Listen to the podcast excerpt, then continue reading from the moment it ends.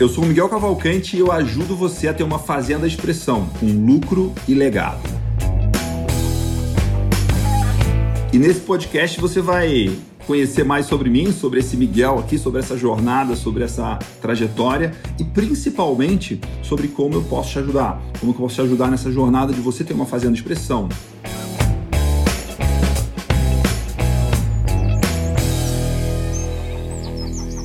Bom, e aí eu fui fazer agronomia em Piracicaba, né, que é uma escola super tradicional, é uma escola que tem uma fama muito boa, que tem toda uma tradição, que tem toda uma cultura, é, e foi uma experiência muito, muito incrível. E antes de eu de eu fazer agronomia, eu estudei num colégio no Rio, que é possivelmente o melhor colégio do Brasil, um colégio que dá uma formação muito boa. Então, assim, eu aprendi num nível muito, muito bom. Vamos dizer assim, a minha formação pré-faculdade foi muito, muito boa. E quando eu entrei na faculdade, eu entrei em segundo lugar na faculdade. Tinha nota para fazer, tipo, medicina na USP e fui fazer agronomia. Tipo, não era por, ah, porque não tinha opção ou nada, mas era claramente a minha escolha era fazer agronomia. Eu era um excelente aluno no colégio, no segundo grau. E quando eu entrei na faculdade, para mim apareceu um mundo totalmente novo. Agora eu morava fora de casa, morava numa outra cidade, morava numa cidade que, numa faculdade que tinha uma uma experiência e uma vivência muito diferente de muitas faculdades, porque, por exemplo, eu me mudei para Piracicaba, eu era um menino de 18 anos, super imaturo, super ingênuo, com pouca malícia, com pouca vivência. Eu era muito bom para mexer com gado e com cavalo, eu entendia bem pouco de gente, né? Fui morar em Piracicaba, fui morar numa república e já no primeiro primeiros meses, aconteceram coisas muito interessantes, porque ao invés de muitas faculdades, as pessoas convivem só com os alunos da sua própria turma. Então, se você está no primeiro ano, você convive muito com pessoas do primeiro ano, que têm a mesma idade, que têm a mesma experiência, que têm a mesma imaturidade que você. Eu fui morar numa república que tinha pessoas de várias idades, pessoas que estavam no quinto ano de faculdade. Então,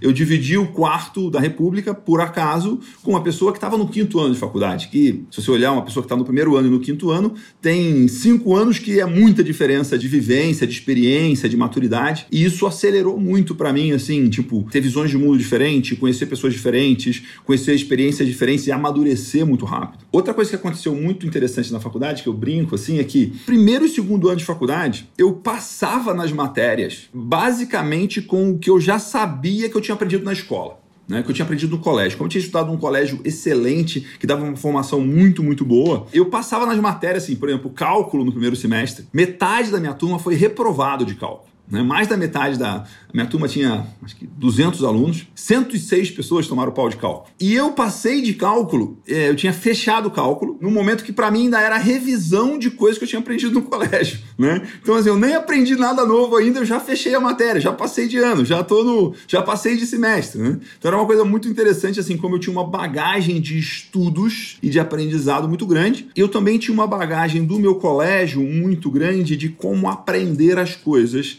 de como estudar, de como entender, e isso eu continuei usando na faculdade. Então, assim, eu tinha facilidade de entender, de observar, de aprender, de assimilar, de estudar, de revisar as coisas. Isso me facilitou passar muito bem nas matérias e ir relativamente bem na faculdade, de uma forma muito tranquila. Agora, eu tinha uma tarefa, vamos dizer assim, eu tinha uma busca minha muito grande, eu aprendi a viver na faculdade, né? É, então, assim, de conhecer muita gente, de fazer um monte de amizades, de conhecer pessoas, de se relacionar com pessoas das mais diferentes né, perfis históricos e origens. Né? Para mim, assim, o grande aprendizado da faculdade foi esse processo de treinar a capacidade de criar relacionamentos, de ter amigos, de ter contatos, de conhecer pessoas. Então, assim, durante a faculdade eu fiz um monte de estágios diferentes. Durante a faculdade eu fui um aluno, um bom aluno, assim, tipo, não tomei nem, não fui reprovado nenhuma matéria, o que era uma coisa relativamente rara na, na Exalc. Passei em todas as matérias, fiz um monte de estágio, fiz um monte de curso, fui num monte de eventos, mesmo tendo relativamente bem pouco dinheiro para fazer essas coisas, mas dava meu jeito de ir nas coisas. Então eu tinha um, um currículo de experiências, de eventos, de cursos, de treinamentos bastante grande, assim, para quando estava me formando, assim, como recém-formado. E com isso, assim, eu tinha uma, um relacionamento, uma rede de contatos de uma forma muito, muito intensa, mesmo, assim, recém-formado ou nem estando formado, porque eu tinha, já tinha feito estágio em um monte de lugares. E eu tinha uma, uma coisa muito. Antes de entrar na faculdade, eu era uma pessoa bastante tímida, mas quando eu entrei na faculdade, eu decidi, eu escolhi que eu ia ficar bom em conhecer gente. Eu ia conhecer muita gente, ia fazer um monte de amigos. E aí eu ia nos lugares, eu não tinha vergonha de nada. Tipo, eu ia falava com as pessoas, eu ia fazer contato com as pessoas. No meio da faculdade, teve uma coisa que foi um presente que aconteceu comigo. Assim, quando eu entrei na faculdade, eu falei, eu vou aprender inglês. O inglês é muito importante, eu vou ficar bom em inglês também, porque é, inglês vai me abrir portas no mundo, né? E eu não era bom de inglês no, no colégio, né? Das piores matérias que eu ia era inglês. E quando eu entrei na faculdade, já no primeiro mês eu já fui atrás de curso de inglês e tudo mais e tal. Eu fazia inglês, aí depois eu arrumei professora particular e aí no meio, no início do terceiro ano de faculdade, apareceu um programa de bolsa para você ir para os Estados Unidos, fazer um ano de faculdade nos Estados Unidos com tudo pago pela CAPES. E aquilo para mim foi um presente. Falei, pô, eu quero fazer isso, né? Tipo, eu vou com tudo pago, não vou, tipo, meu pai vai ter que pagar mais para nada isso. E aí eu fui atrás dessa bolsa, fui atrás do processo seletivo, consegui passar nesse processo seletivo. Eu acho que nesse ano foram sei lá, 10 alunos do Brasil, alguma coisa, muito pouca gente do Brasil da minha idade ganhou essa bolsa nesse ano. Na agronomia, eu acho que foram duas ou três pessoas, foi muito pouca gente, né, é, do Brasil inteiro, que aplicou para essa bolsa e ganhou essa bolsa. E aí eu fui para os Estados Unidos, que foi ainda mais interessante, porque aí meu mundo se abriu, minha rede de relacionamento se abriu mais ainda, a minha visão de mundo se abriu, a oportunidade de aprender coisas diferentes, de ver realidades diferentes. Fui morar no Arizona, que era um lugar totalmente diferente da minha realidade aqui no Brasil, né? Um lugar super desértico que, se você fosse ver, não tinha nada especificamente exatamente copiável do que se faz no Arizona, dá para fazer no Brasil, né? na maioria dos lugares, é muito, muito diferente, mas de entender realidades novas, de ver pessoas diferentes, de conviver com pessoas de diferentes países, não só dos Estados Unidos, mas uma comunidade de imigrantes e de alunos internacionais também bastante grande, de conviver com um americano, de morar numa república americana, de conviver com essa dinâmica me ampliou ainda mais esse mundo. E eu lembro muito, assim, uma coisa que eu tinha muito comigo era essa questão de ir conhecer as pessoas, ir conversar com as pessoas, e me apresentar e de fazer pergunta. Então eu me lembro uma vez, assim, eu estava já no final da minha estadia lá, e aí eu fui num congresso de melhoramento genético de gado de corte, que tinha assim, os, as maiores sumidades no assunto dos Estados Unidos inteiro, os professores, PhDs das melhores universidades estavam lá palestrando e tudo mais. E o meu orientador na faculdade no Arizona estava nesse congresso também. E era uma pessoa que ficou meu, meu amigo, é uma pessoa que eu gosto muito dele e tal. E aí, assim, depois de uma palestra, assim, no coffee break lá no café, tinha um cara que era um palestrante bambambam, eu fui lá falar com o cara, né? Tipo, e tal, e conversei com ele normalmente, não sei o que, e tal, tal, tal.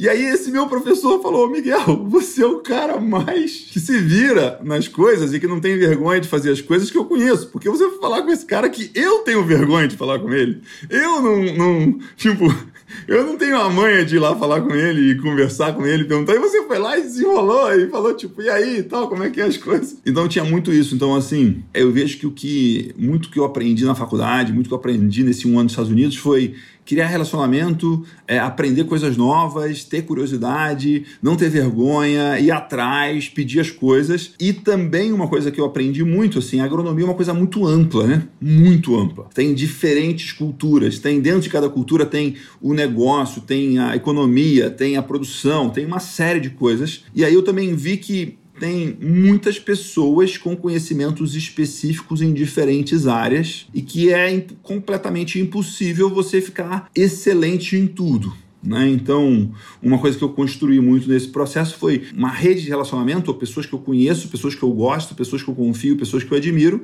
que entendem dos mais diferentes assuntos. Então, se eu precisar entender de um assunto específico tal, eu não vou entender desse assunto específico, eu vou achar quem que é a pessoa que entende desse assunto específico e fazer isso funcionar e fazer isso entender. Tipo, qualquer pessoa que não é, não é como que eu faço tal coisa, é quem que faz tal coisa vai me ajudar a fazer tal coisa. Tem muito isso, né?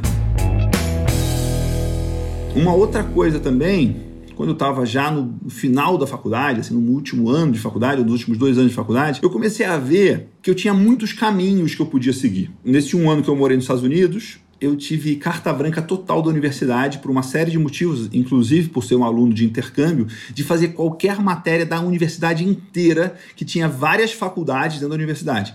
Então eu fiz matérias que eram uma mistura muito surreal de coisas. Então eu fiz uma série de matérias dentro da faculdade de agronomia, eu fiz uma série de matérias dentro da universidade de zootecnia, de animal science, lá na faculdade, mas eu também fiz uma série de matérias dentro da universidade de administração, de marketing, de gestão, de economia, que foi foi uma oportunidade incrível de estar junto com alunos e com professores que não eram do agro, eram do negócio de gestão, de marketing tal, que me abriu a cabeça para muita coisa já nesse momento. E também me deu a oportunidade de fazer coisas assim dentro dessa universidade, que tinha quase 20 mil alunos, era uma universidade muito grande na cidade de, de Tucson, né, de, é, no Arizona. Também tinha uma faculdade do Exército. E aí uma coisa engraçada, porque eu tinha outros brasileiros fazendo intercâmbio lá, e um desses brasileiros achou esse. tinha um catálogo de todos os cursos que a faculdade inteira tinha, oferecia e que você podia se matricular se você tivesse os pré-requisitos. Como a gente era um aluno exceção, né, a gente era um aluno intercâmbio, a gente podia fazer praticamente qualquer coisa. E aí eu lembro disso que esse, esse amigo meu brasileiro falou: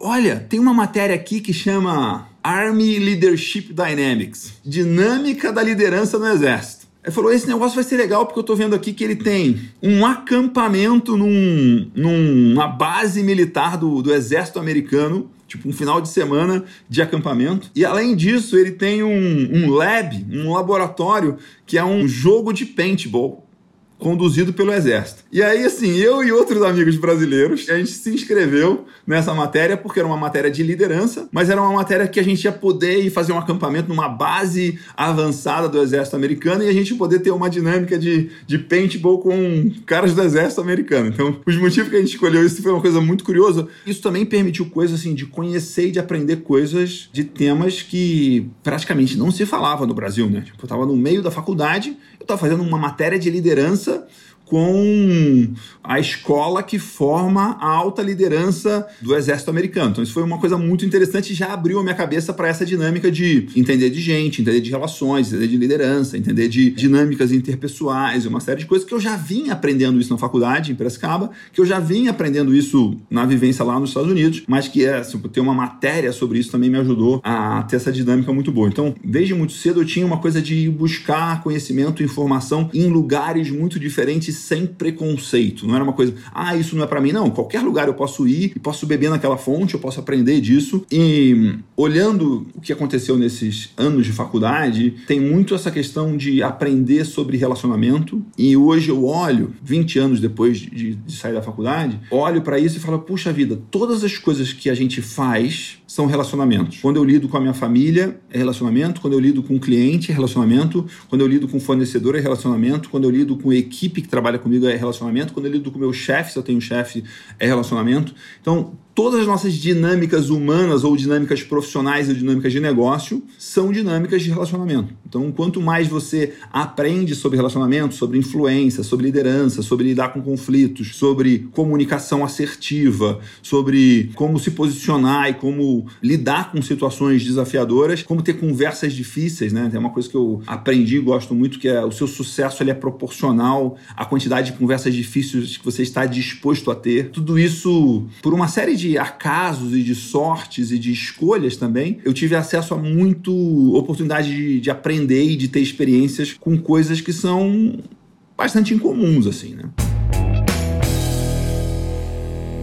E essa vivência nos Estados Unidos, a vivência na faculdade, de aprender sobre coisas que normalmente, comumente não são aprendidas na faculdade de agronomia, me abriu os olhos para entender de coisas muito diferentes e ao mesmo tempo extremamente importante, que eu uso até hoje, que a gente ensina no Agrotalento e que você pode ter acesso a esse conhecimento hoje transformado em método de uma forma muito mais aplicável e, e, simples de você usar e colocar na prática, e que são assuntos e temas e áreas de conhecimento que são essenciais para você ter sucesso em qualquer fazenda. É muito incrível porque esses assuntos eles não são falados na grande maioria das conversas do agro, nos eventos do agro, nos conteúdos do agro, eles não tratam sobre isso, mas eu tenho certeza absoluta, inclusive de ver as fazendas e os produtores de mais sucesso, que muitas vezes eles não falam sobre isso, eles não, talvez às vezes não têm nem consciência de que eles precisam daquilo e que eles são bons naquilo, mas que são habilidades essenciais para o sucesso em qualquer fazenda, em qualquer negócio e que está realmente presente em em fazendas e em produtores de sucesso de uma forma consciente ou não. Então, isso é uma das coisas que eu tenho um apreço muito grande, eu gosto muito disso, eu quero aprender mais e mais sobre isso, eu tenho uma paixão muito grande de passar esse conhecimento para frente, passar essa experiência para frente, passar esses métodos para frente, porque eu tenho certeza e eu sei por exemplos de inúmeros alunos do Agrotalento que essa é uma das bases do sucesso e da transformação de você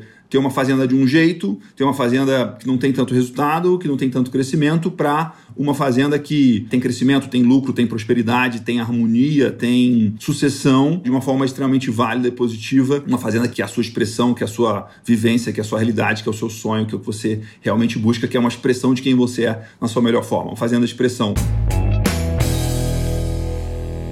E ao longo disso, né, quando eu saí da faculdade, quando eu estava terminando a faculdade, teve muito essa questão de olhar e falar assim: tem muitas áreas de conhecimento e tem muitos temas que eu olhei para isso com um olhar de marketing e posicionamento que eu tinha aprendido nos Estados Unidos, que era posicionamento. Uma pergunta que eu fiz foi: em qual área que eu posso ser o número um? E aí eu vi que em inúmeras áreas esse número um já estava ocupado. O número um em manejo de pastagens no Brasil ele já estava ocupado de uma forma extremamente clara. Tinha o número um, tinha o número dois, o número três e tinha o número 4 a 20 tinha uma, uma, um exército de pessoas. E aí tinha uma coisa de não dá para ser o número um, ao mesmo tempo que uma outra reflexão que eu tinha era: puxa, se eu for mais uma pessoa de pastagem, eu vou conseguir servir eu vou conseguir contribuir, eu vou conseguir fazer a diferença de uma forma muito menor do que se eu entrar numa área que eu vejo e tenho certeza que é extremamente importante, ao mesmo tempo que não tem ninguém fazendo. Teve muito isso, né?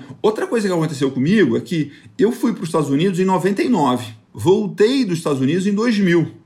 Então era num momento que a internet estava começando no Brasil ainda. E lá nos Estados Unidos, a internet era muito melhor que no Brasil. Lá nos Estados Unidos, o, laboratório do que eu tinha acesso gratuito para usar um computador e mandar e-mail e acessar, era uma internet banda larga que naquela época era incrivelmente veloz e rápida e poderosa, porque a gente tinha aqui internet linha de escada. Né? Ao mesmo tempo que passaram um ano nos Estados Unidos entre 99 e 2000, em que telefone era muito ruim, telefone era muito caro, carta, como sempre, demora muito, né? mas não tinha celular. Não tinha WhatsApp, não tinha FaceTime, não tinha nada disso. Toda a minha comunicação com todas as pessoas do meu mundo, da minha vida, fora dos Estados Unidos, né? Ou seja, a minha vida inteira, né? Os meus pais, os meus amigos, todo mundo toda a relação com essas pessoas era pela internet, era por e-mail, e eu, tipo, durante um ano eu tive uma vivência de me comunicar muito com as pessoas por e-mail. Então era um presente receber um e-mail. Você sabia das novidades, você sabia das notícias, você trocava conversas com as pessoas de uma forma que quando eu vejo lá atrás, assim, na minha família, o meu tem um tio-avô que era um grande estudioso, que tinha a casa inteira cheia de livros, se comunicava em seis línguas diferentes, que foi um, um dos meus mentores, assim, na infância, me ensinou a ler e aprender é, com ele. Ele trocava experiências e conhecimento e conversava com as pessoas mundo afora por carta. Naquele momento, naquele um ano de, de, de Estados Unidos, eu estava trocando conhecimento, histórias e conversas com pessoas por e-mail. Eu vi nesse um ano nos Estados Unidos de uma forma mais rápida e mais clara e mais óbvia do que a grande maioria das pessoas que estava aqui no Brasil naquele momento ainda, que a internet era muito poderosa, porque a minha vida ela, ela era melhor porque tinha internet se eu tivesse aqui em Piracicaba, se eu tivesse morando em Piracicaba ainda, com meus amigos em Piracicaba e tal, não precisava trocar e-mail com as pessoas. A vida funcionava sem e-mail. A vida funcionava sem internet em 99 e 2000. Funcionava muito bem sem internet. Mas morando nos Estados Unidos, a vida era radicalmente melhor por existir internet. E aí também teve essa oportunidade de estar nos Estados Unidos, me deu uma clareza muito maior de que puxa vida, a internet vai ser um democratizador de informação, um democratizador de acesso ao que tem de melhor no mundo, porque eu posso estar no interior do Acre, no interior de Rondônia, no interior do Rio Grande do Sul, no interior da Bahia e ter acesso ao mesmo conhecimento no mesmo momento que quem está na Avenida Paulista em São Paulo e quem está na Quinta Avenida em Nova York. No mesmo momento. E aí, tipo, teve uma visão, tipo, é aqui que eu posso contribuir mais, vai ser com gestão, vai ser com visão de negócios. Eu nem dava muito esse nome, mas eu dava vai ser com, vai ser com, com gestão e vai ser com marketing. Eu sempre tive esse interesse por marketing e esse uso da internet para o bem maior de democratizar conhecimento. Né? Então, era uma coisa que assim eu sempre queria ter acesso ao que existia de melhor conhecimento no mundo naquele determinado assunto e eu via que era agora era muito mais possível isso porque tem um livro, tem um especialista, tem um, uma pessoa que domina naquilo e eu não estou longe dele, eu estou perto, porque a gente tem a internet que acaba com esse efeito é, geográfico. E, E eu, eu vislumbrei, talvez até por essa experiência dos Estados Unidos, né, de ter passado um ano me comunicando usando a internet de uma forma muito mais intensa do que a maioria das pessoas do Brasil faziam, de que aquilo ia ser uma grande chave de mudança, ia ser uma grande, uma grande ferramenta de mudança. Aí eu falei, eu tive comigo assim, eu quero participar disso. Eu quero estar próximo disso. Eu quero fazer parte disso. E aí foi nesse momento que, ainda me formando na faculdade, e teve o convite para ir tocar o Beef Point, assumir o Beef Point, que era um projeto já iniciado, mas totalmente incipiente em que eu vislumbrei como um negócio tipo, isso aqui vai ser uma ferramenta de democratizar o conhecimento do agro, de democratizar o conhecimento na pecuária, de levar o que tem de melhor no mundo, Brasil afora, mundo afora, e criar trocas de conhecimento e compartilhamento de conhecimento. E eu via também como uma excelente oportunidade para mim, assim, do mesmo jeito que eu aprendia com o seu Vicente quando eu era criança, agora eu ia poder aprender com as melhores pessoas do mundo fazendo esse trabalho. Então tem uma coisa que